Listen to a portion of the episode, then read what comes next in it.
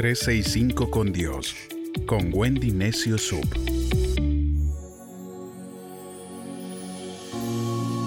...21 de septiembre...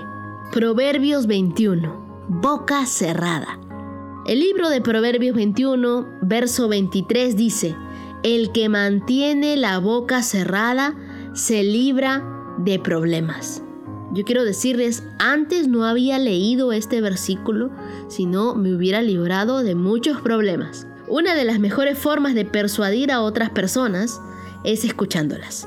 Así hallaremos que el chismoso habla de otros. El pesado habla sobre él mismo. Y el buen conversador habla sobre ti y escucha qué dices. Nadie aprende nada mientras habla. La verdad es que cuanto más se dice, menos recuerda la gente. Cuando se trata de hablar, siempre es más bendecido recibir que dar. A las personas se les conoce por el silencio que guardan. Así que no pierdas muchas oportunidades valiosas de callarte la boca y escuchar lo que diga otra persona. El silencio es un amigo que nunca te traicionará. La mayor habilidad que podemos desarrollar es la de escuchar a otros. La segunda gran habilidad que podemos desarrollar es conseguir que otros te escuchen. El libro de Proverbios capítulo 17 versos 27 y 28 dice, Sabio es el hombre de pocas palabras y voluntad resuelta.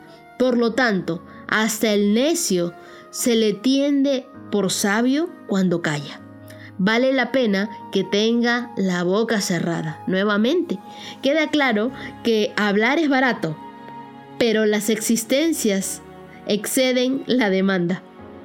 West Virginia Gates dijo, a medida que vayas a través de la vida, se te presentarán muchas oportunidades de tener la boca cerrada. Aprovechalas todas. Aprende a escuchar. Algunas veces la oportunidad se disfraza de esta forma toca la puerta con mucha suavidad. Cuando se habla mucho, se incurre en errores. Hay solo una regla para ser un buen hablador. Aprende a escuchar. Sé un buen oidor. Tus oídos nunca te van a meter en problemas. Uno de los principios más poderosos que podemos implementar en nuestras vidas es el de escuchar a los demás. El libro de Proverbios capítulo 10, verso 19 dice, en las palabras del que habla mucho seguramente encontrarás pecado, el sabio sabe callar. Cinco cosas que debemos cuidar es a quién le hablamos, de quién hablamos, cómo hablamos, cuándo hablamos y dónde hablamos. Nosotros sabemos que las palabras tienen el poder para dar vida o muerte. Proverbios 18:21. Las palabras pueden ser tu edificación o tu destrucción. Mateo 12, versos 36 al 37. Seremos saciados con el bien. Entonces tenemos que hablar fe. Proverbios 12, 14. El que guarda su boca, guarda su alma. Proverbios 13:3. No te enlaces con tus palabras.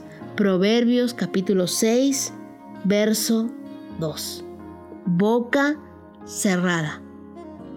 Mantengamos nuestra boca cerrada y nos libraremos de muchos problemas.